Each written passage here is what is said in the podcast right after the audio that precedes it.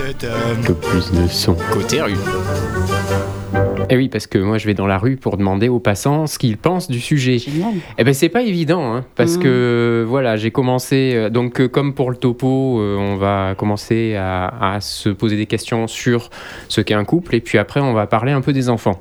Donc j'ai commencé à, à demander aux passants euh, ben, si, quelle définition ils avaient euh, du couple. Je voulais savoir s'ils avaient la même définition que moi. Mhm. Quelles sont aujourd'hui les formes de couple qu'on trouve en 2024 Euh, bon, écoutez, je pense qu'il y a un peu tout euh, ce qui peut exister en tant, en tant que tel, parce qu'un couple étant deux personnes, euh, à partir de là, euh, quand les deux, on va dire, sont, sont consentants et sont euh, vraiment dans la relation, euh, à partir de là, il n'y a aucun souci. Voilà, c'est vraiment la base des bases. Ben oui, le doute est, donc écarté. Un couple, c'est deux personnes et en plus euh, consentantes. Alors, les personnes seules récalcitrantes, les groupes touristiques de 15 personnes, euh, les gens qui se curent le nez dans leur voiture et les files de supermarché, euh, passez votre chemin, vous n'êtes pas éligible au statut de couple. Par contre, euh, les joueurs d'échecs sont deux et consentants, euh, tout comme euh, Black et Decker ou Ménarine. Euh, non, mais ma question, c'était en fait, euh, c'est quoi le mieux pour être en couple aujourd'hui? Je pense qu'on a, on a un peu moins le côté euh, solennel du mariage. Et aujourd'hui, en effet, on va plus sur, euh, euh, entre guillemets, du pratique. Moi, pour ma part, je suis paxé. euh, Il y a de l'amour, mais c'est aussi parce qu'on on sait qu'avec le Pax, on a certains avantages euh, au niveau des impôts. Et je pense que ça joue énormément aujourd'hui. ouais. Et voilà, donc si vous êtes deux et pensez pouvoir vivre ensemble, vous pouvez partager un loyer, ça s'appelle une colocation. Vous pouvez aussi partager l'allée d'une église, ça s'appelle un mariage, ou vous pouvez partager vos impôts, ça s'appelle le Pax. Bref, quand on est deux, tout est question de partage, mais aussi de multiplication, et c'est là que notre président Macron fait son entrée triomphante.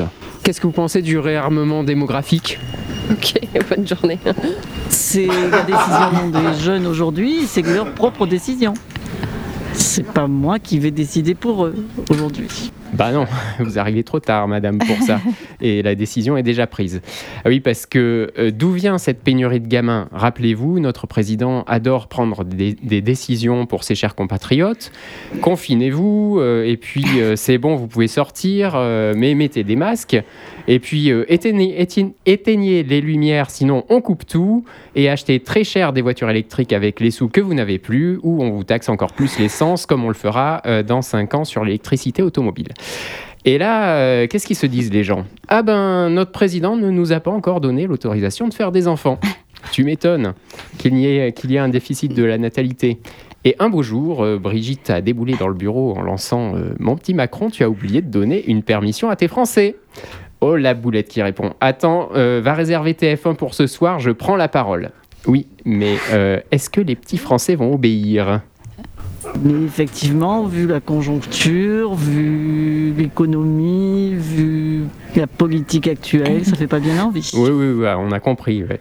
Mais les plus jeunes doivent être euh, fiers de pouvoir enfin fonder une famille. Attendez, euh, je prononce encore une fois, des euh, réarmements démographiques. Je pense que c'est un mot un petit peu euh, tiré par les cheveux. Je pense surtout que les gens font un peu ce qu'ils veulent et que euh, à partir du moment où un président souhaite euh, réarmer, comme il l'a dit, démographiquement son pays, il y a peut-être d'autres moyens que euh, partir en guerre un peu comme il a voulu le faire. Ah ben en fait, ça fait vraiment rire tout le monde. Alors vous allez voir comment on fait marrer n'importe qui avec une expression magique. Voilà justement un monsieur tenant une poussette dans une main, un gamin dans l'autre, une mioche trottinant derrière les trois premiers. La France compte sur vous pour le réarmement démographique. Oui, vous voyez, vous pouvez le constater euh, de visu. Ouais. Bon, ça l'a pas beaucoup fait rire. hein. La suite de la conversation fut compliquée.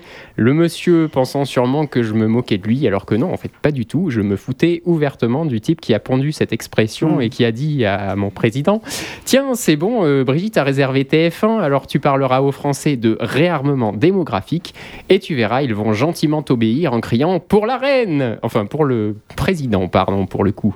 Bref, euh, tu verras le résultat dans neuf mois. Voilà.